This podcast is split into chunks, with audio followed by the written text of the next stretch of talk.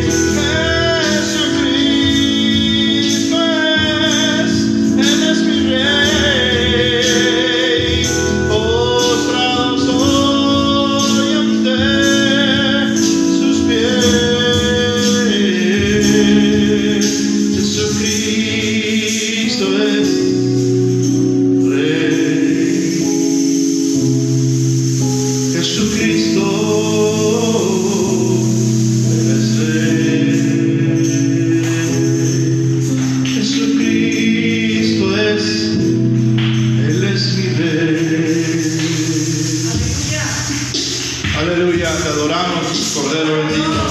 Recibe gloria y alabanza. Gloria a ti. Oh Señor, ahora en totalidad a ti nos rendimos.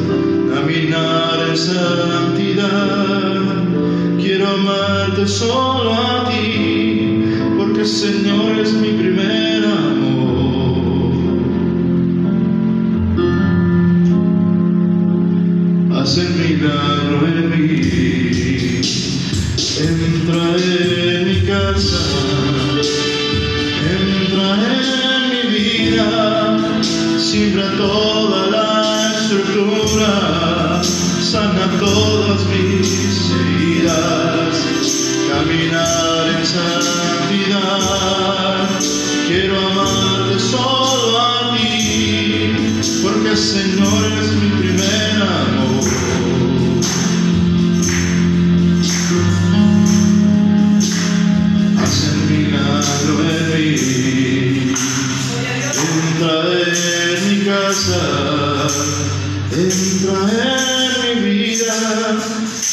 siembra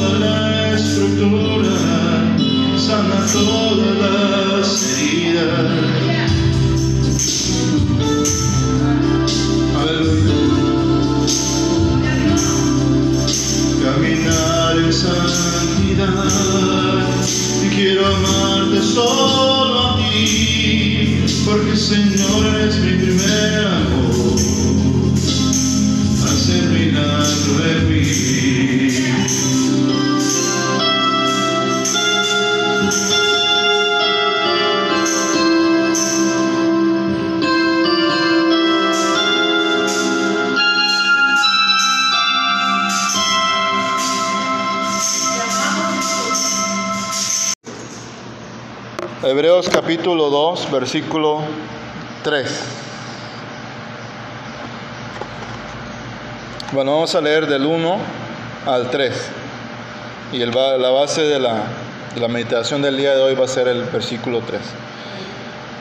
Por tanto, es menester que con más diligencia atendamos a las cosas que hemos oído. Número uno, porque acaso no nos escurramos. Porque si la palabra dicha por los ángeles fue firme, y toda rebelión y desobediencia recibió justa paga de retribución, ¿cómo pues escaparemos nosotros si tuviéramos en poco una salvación tan grande? la cual, habiendo comenzado a ser publicada por el Señor, ha sido confirmada hasta nosotros por los que oyeron. Gloria al nombre de Jesús. Te damos gracias, Señor, en esta tarde noche por tu palabra. Ten piedad de nosotros.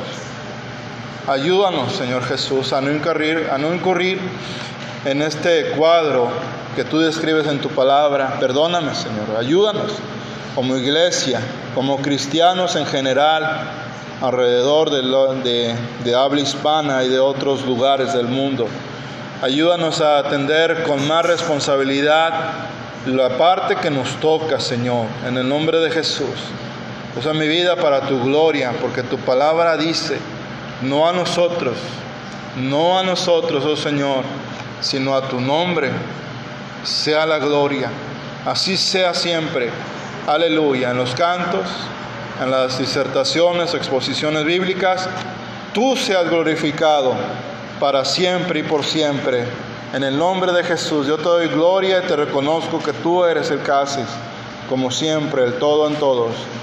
Gracias, Señor Jesús. Amén. Tome su lugar.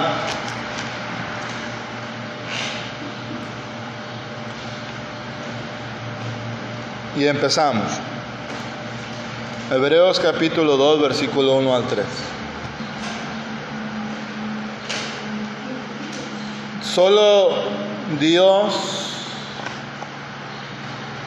Jesucristo, que es el que ha sido designado por el Padre para dar salvación a todo aquel que se llega a Él y que también ha sido designado para hacer juicio condenatorio a todos aquellos que le rechazan y sobre todo aquellos que ya conocen de su palabra. Porque nuestro Dios es fuego consumidor. No solamente es amor, esa parte preciosa que nos tiene vivos el día de hoy y que yo en lo personal le agradezco, sino que Él también dentro de la comprensión de nuestra naturaleza, que somos polvo y ceniza, Él tiene comprensión, vuelvo a decir,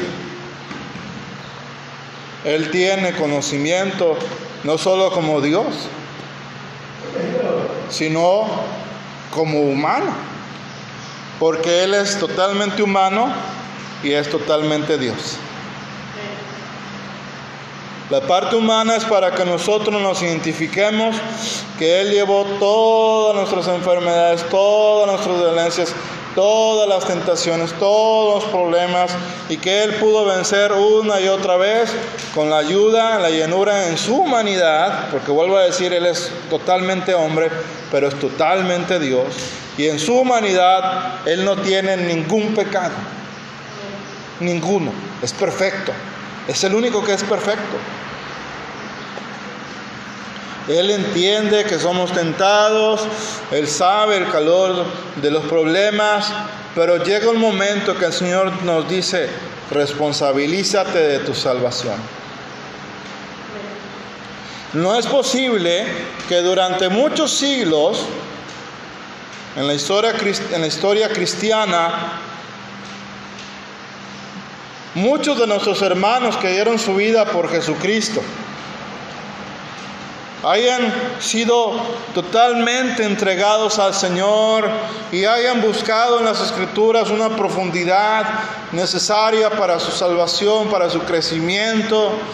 Y que ahora que estamos en los albores, en los principios, ya casi para que el Señor entre al segundo cielo, ¿verdad? En los aires y, y con la voz de arcángel, con trompeta de Dios, con voz de mando que Él tiene, resucite totalmente, ¿verdad? A los, a los muertos en Cristo o los que duermen en Cristo y luego nosotros, si es, si es su voluntad, que estemos de pie todavía en esta tierra, seamos arrebatados juntamente con ellos para estar para siempre con el Señor.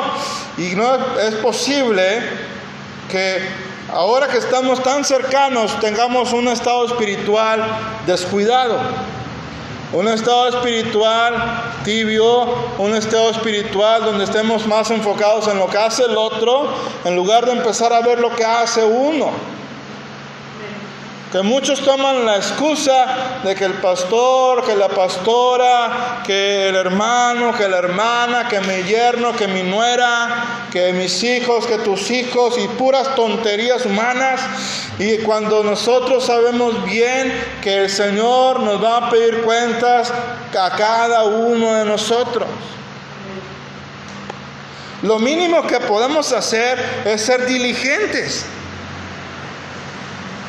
prontos, ¿verdad? Porque cuando una persona demuestra diligencia, está hablando que le interesa lo que tiene, que le interesa lo recibido, que le interesa lo que le ha sido encomendado.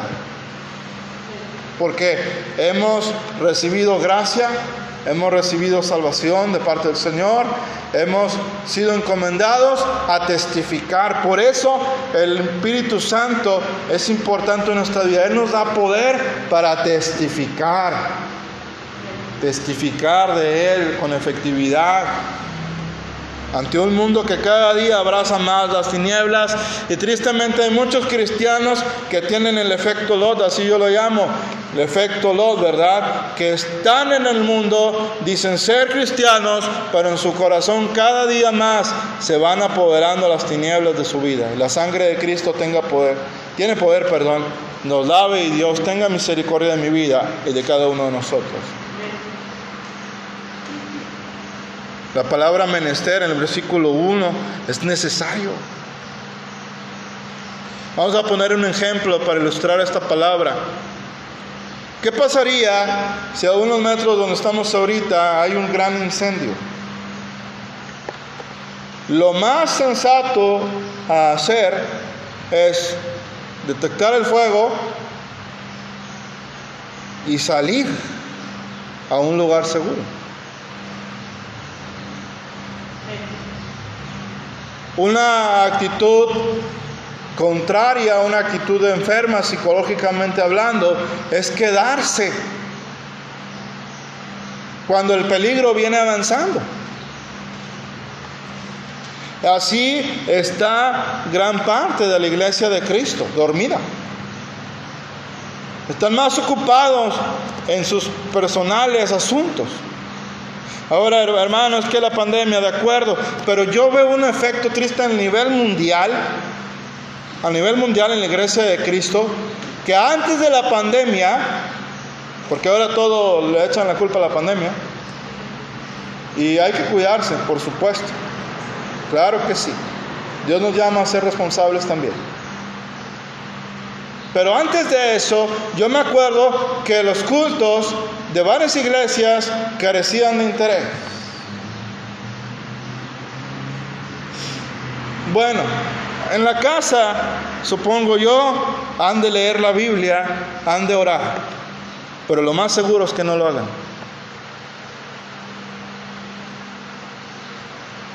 La Biblia nos dice que hay una tendencia que va a venir sobre el mundo entero que Dios va a enviar un poder engañoso que ya está operando. Ya está trabajándose por engañoso.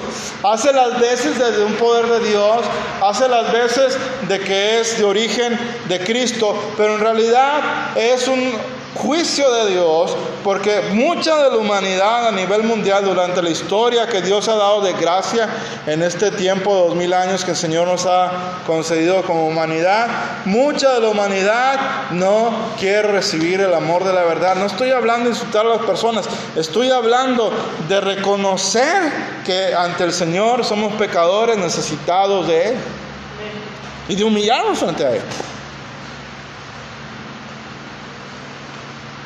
Ahora, la severidad del castigo va en relación al conocimiento que se tiene de Dios. Hubo uno que por orgulloso lo echaron del cielo. Conocía Biblia, alababa a Dios como tuvimos el privilegio de hacerlo ahorita pero se enorgulleció, endureció su corazón, se rebeló contra Dios y lo echaron del cielo a lo más bajo de la tierra. Ustedes saben quién es. Descuidó. Y una vez que pierden su oportunidad, ya no hay nada que hacer. Porque dice la escritura en este mismo libro de Hebreos, horrenda cosa es caer en manos de un Dios vivo.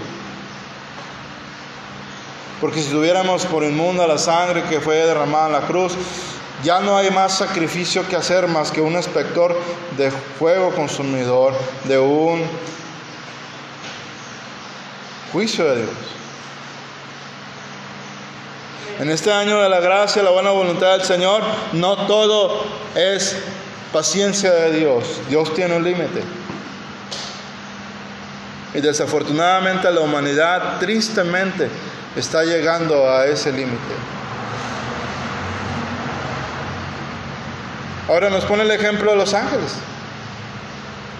Ellos conocieron al Señor, fueron creados también por Él.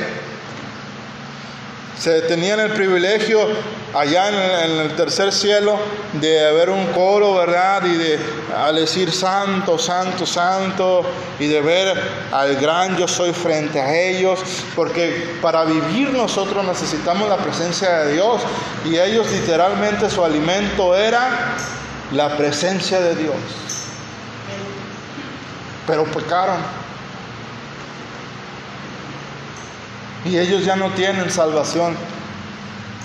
Porque una vez que conocieron las delicias, el amor de Dios, su grandeza, y le dieron la espalda, ya no hay nada que hacer con ellos. Por eso el diablo y sus ángeles no tienen salvación. Porque ellos estuvieron en el jardín celestial, en el jardín del Edén celestial. Todo lo que nosotros vemos es copia de arriba. Ellos estuvieron en el huerto, ellos estuvieron en el monte Sión, que está allá en el tercer cielo. El monte Sión celestial.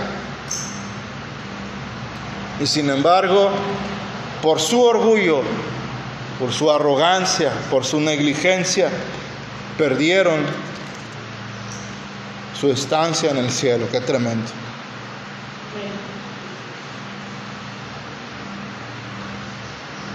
A veces Dios nos tiene que hablar fuerte, porque nos ama. Dios tiene que darle una sacudida a las personas para que recapaciten y vuelvan en sí de, ay, es verdad, estoy deslizándome. La palabra del Señor dice que nuestro adversario, el enemigo, el diablo, el Señor Jesucristo lo reprenda y su sangre preciosa nos cubra. Anda buscando a ver a quién devorar como león rugiente. Va a empezar poco a poco, poco a poco, diciendo, no es tan malo que hagas esto. No es tan malo que juzgues esto, pero no es tan malo que le digas eres un esto, eres un otro, que maldigas a las personas. Porque maldecir no es decir palabras soeces o sucias. Eso se llama corrupción de boca. Palabras corrompidas, dice la escritura en el Nuevo Testamento. Eso de maldecir es hablar mal de. Eres un tonto, eres una tonta, eres un burro, eres una burra, eres un bruto, eres una bruta, no sirves para nada, no tienes esto, no hay futuro y eso. No necesitas decir una palabra grosera para maldecir a tu prójimo. Es hablar mal de. Y poco a poco el cristiano que se va alejando como Lot va copiando el espíritu de Sodoma y Gomorra. Un espíritu condescendiente con la corriente de este mundo. Estoy diciendo que odia a su vecino, pero sí hemos llamados, hemos sido llamados para hacer una diferencia. El espíritu de Sodoma era centrado solamente en el materialismo, solamente en el hedonismo, en el consumo propio, en el consumir cosas que me hicieran sentir bien mi cuerpo y no había más que un quizás espacio crítico muy pequeño para una religión que solamente adormecía sus sentidos, que iban y se sentaban, hacían cualquier liturgia y les decían que todo estaba bien, cuando no era cierto, estaban cerca ya del juicio de Dios como lo está el mundo ahorita. Y el juicio empieza por la iglesia. Hay mucho desorden en el clérigo a nivel mundial cristiano. Hay pseudopastores que son ateos. Hay pseudopastoras que son lesbianas. Y no tengo nada en contra de esas personas. Cristo los ama. Si vienen a sus pies como cualquier otro pecado, la sangre de Cristo los puede limpiar. Pero en la iglesia de Dios eso no puede ser posible. Ahora vamos a recordar algo de lo que dijo el Señor. Y los hijos del reino serán echados afuera.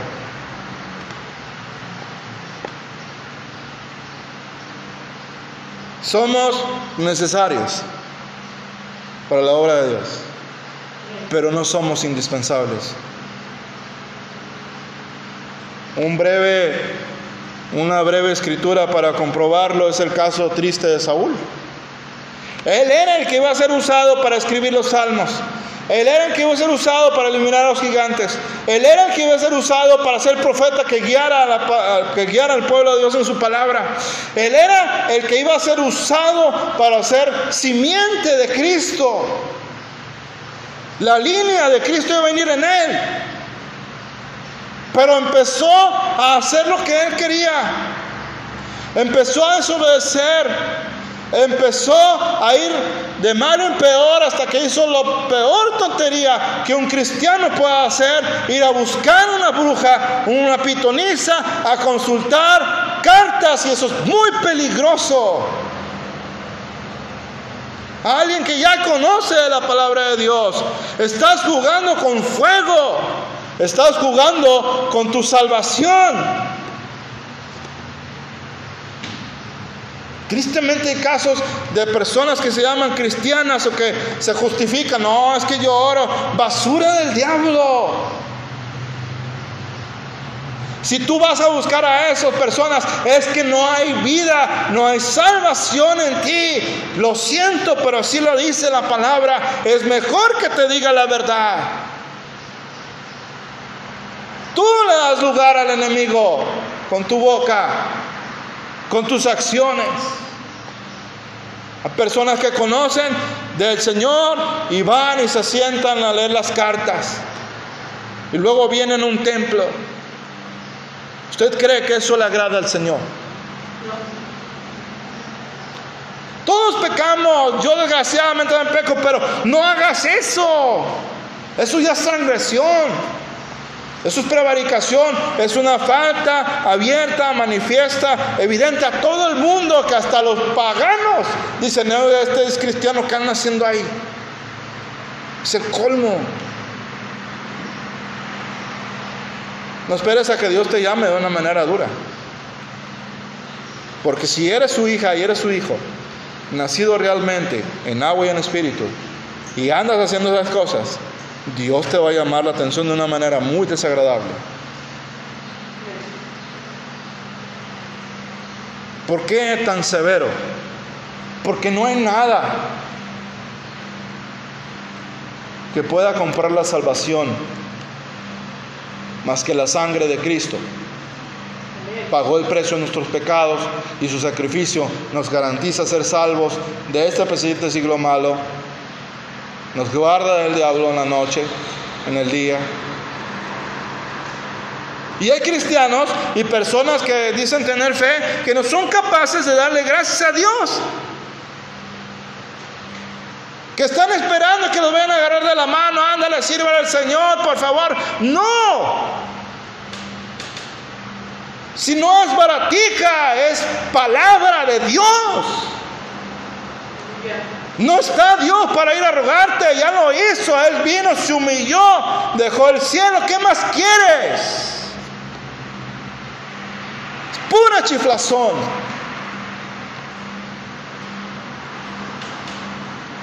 No hay iglesia perfecta.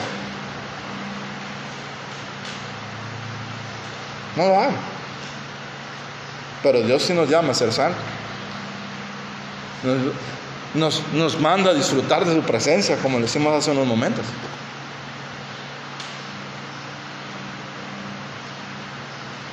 Me acuerdo tanto que a veces tristemente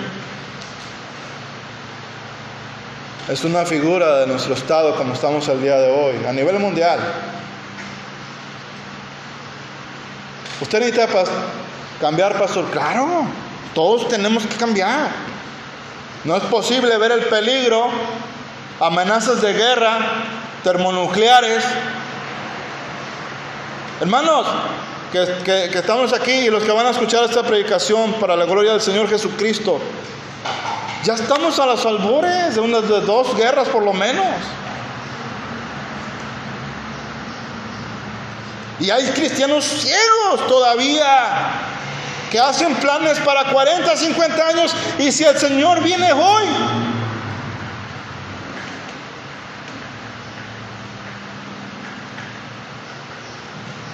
Y si el Señor te llama a su presencia, y si viene una guerra, ¿y cómo estás tú delante del Señor? ¿Cómo estoy yo delante del Señor? Hay muchos que estudian la palabra de Dios para estarle tirando al otro. Ya deja esas tonterías y predica salvación. Cristo viene. ¿O acaso no te quieres ir con Él? Porque lo que nos dieron es una salvación tan grande, no la merecíamos. ¿Saben de qué somos dignos conforme a la palabra de Dios como género humano? Del infierno. De eso es digno el hombre y la mujer en Cristo. Todos. Pero el Señor fue tan grande, es tan amoroso, que Él vino a dar su vida para que nosotros no estemos con Él en ese lugar. San Juan capítulo 14 dice, no se turbe vuestro corazón. ¿Creéis en Dios? Creed también en mí. En la casa de mi Padre muchas moradas tengo. Si así no fuera, yo se los hubiera dicho. Voy pues, fíjense, ahí está la preciosa escritura. Voy pues a preparar lugar para vosotros, para que donde yo estoy, ustedes también estén. La parábola que les decía, diez leprosos.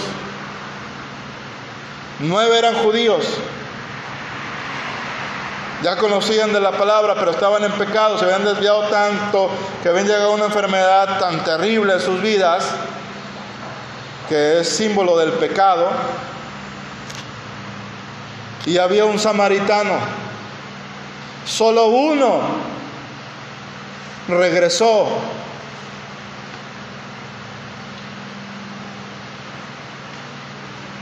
Solo uno.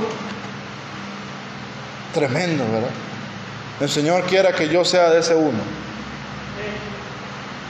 Porque todos, hermanos, la escritura dice, el que piensa estar firme, mire que no caiga. Todos estamos en el barco.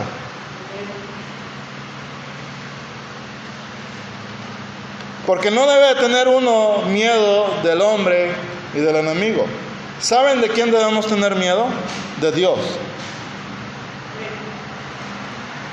Dice la palabra del Señor en el mejor rabino, en el mejor maestro, en el mejor pastor, en el mejor profeta, en el mejor apóstol, en lo mejor de todos, el primero en todo, que es Jesucristo, que jamás será superado, lo siguiente. No temas a que mate el cuerpo, porque el alma o el espíritu no la puede destruir. Teme mejor a aquel que puede destruir cuerpo y alma en el infierno.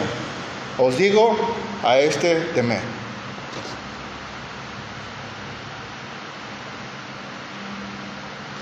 Aleluya.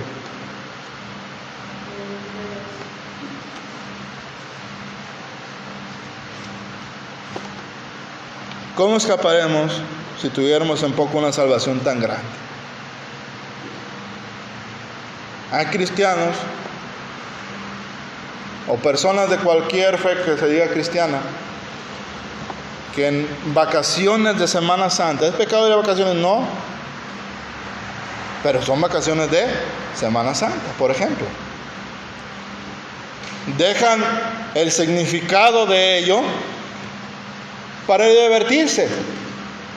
¿Es pecado divertirse? Sanamente no. Pero entonces, ¿dónde está el amor que tú y yo decimos por Cristo?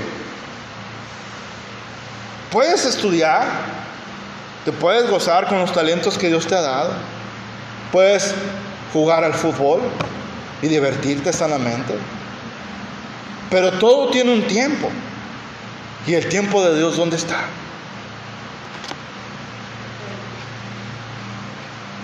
Ahora, ¿qué poder hacer? La parte amable. Si pecamos, abogado tenemos para con al Padre Jesucristo el justo. Miren, siempre que el Señor iba a hacer algo, primero le advertía a su pueblo, estás mal, y luego que el pueblo reaccionaba favorablemente, Él les decía, te voy a perdonar. El deseo del Señor no es que se pierda nadie, ni que se queden cuando venga el arrebatamiento. Ese no es el deseo del Señor. El deseo del Señor es que todos estemos con Él para siempre.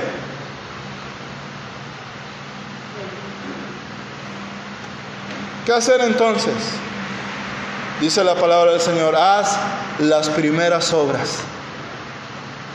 ¿Cuáles son las primeras obras? La oración, el estudio, testimonio, la alabanza, el ayuno. Llénate del Señor. Disfruta tu trabajo si tienes todavía, este, disfruta lo que tienes alrededor, dale gracias al Señor por lo que te da y lo que no nos da. Agradece que estás vivo, que estás viva y diles gracias Señor porque tú me guardas y me prometes una casa en los cielos. Gracias Señor porque a pesar de todo tú estás conmigo. La palabra del Señor dice, aun cuando fuéramos infieles, Él permanece fiel porque Él no puede negarse a sí mismo. Desde el Antiguo Testamento hay una escritura preciosa en el libro de lamentaciones que dice, es por la misericordia de Jehová que no somos consumidos. ¿Qué hacer entonces? Lo de siempre. El que confiesa su pecado y se aparta de él, alcanzará misericordia. Ánimo. Ánimo. Ya olvídate de lo que no hiciste en el pasado, si no has servido al Señor, si no hemos servido al Señor como debiéramos. Olvídalo ya, no sigas atado tampoco, no dejes que el diablo te tenga sumida o sumido en la culpa. El Señor es fuego consumidor, pero también es misericordioso para aquellos que se acercan a Él. Y si el pastor, la pastora, el mundo entero te rechaza, quien tú quieras, tengas miedo de que lo van a hacer, porque te ponen muchas cosas del enemigo en la cabeza para decirte, no, no te acerques, no eres digno. Nadie lo es. A través de Cristo si somos dignos. Ven así como estás, regresa a Cristo hoy. De corazón no traigas el cuerpo solamente a la iglesia. No vayas a tu congregación solamente y dices, ay, yo cristiano, pero tu corazón está lejos de Dios. Cerca tu corazón. No andes buscando la iglesia perfecta. Porque el día que lo encuentres lo vas a echar a perder.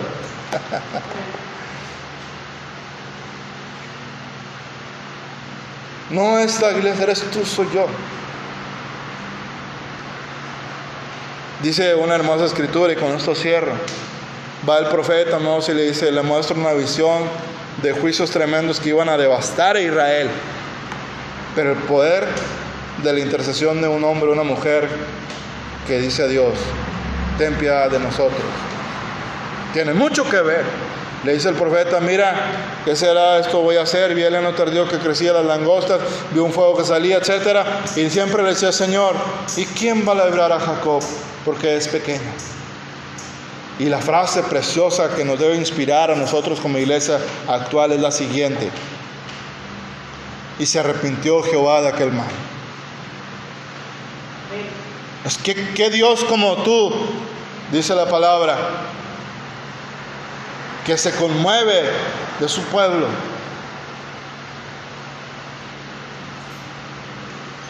¿Qué Dios como tú?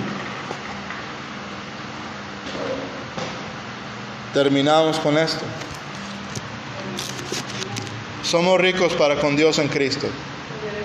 Lo más importante es animarnos los unos a los otros, orar los unos por los otros. Yo necesito tu oración, tú necesitas oración. Todos necesitamos oración de todos hasta el que tú piensas que no, también Dios lo puede usar, Dios lo puede usar. Porque Él se deleita en las alabanzas y las oraciones de su pueblo. Mira, Cristo nos ama. Una vez más, olviden el pasado, olviden lo que ya nos hemos hecho, si hicimos malas cosas, si hablamos mal, si murmuramos, si esto, el otro, si quieres, Dios puede restaurar otra vez tu vida.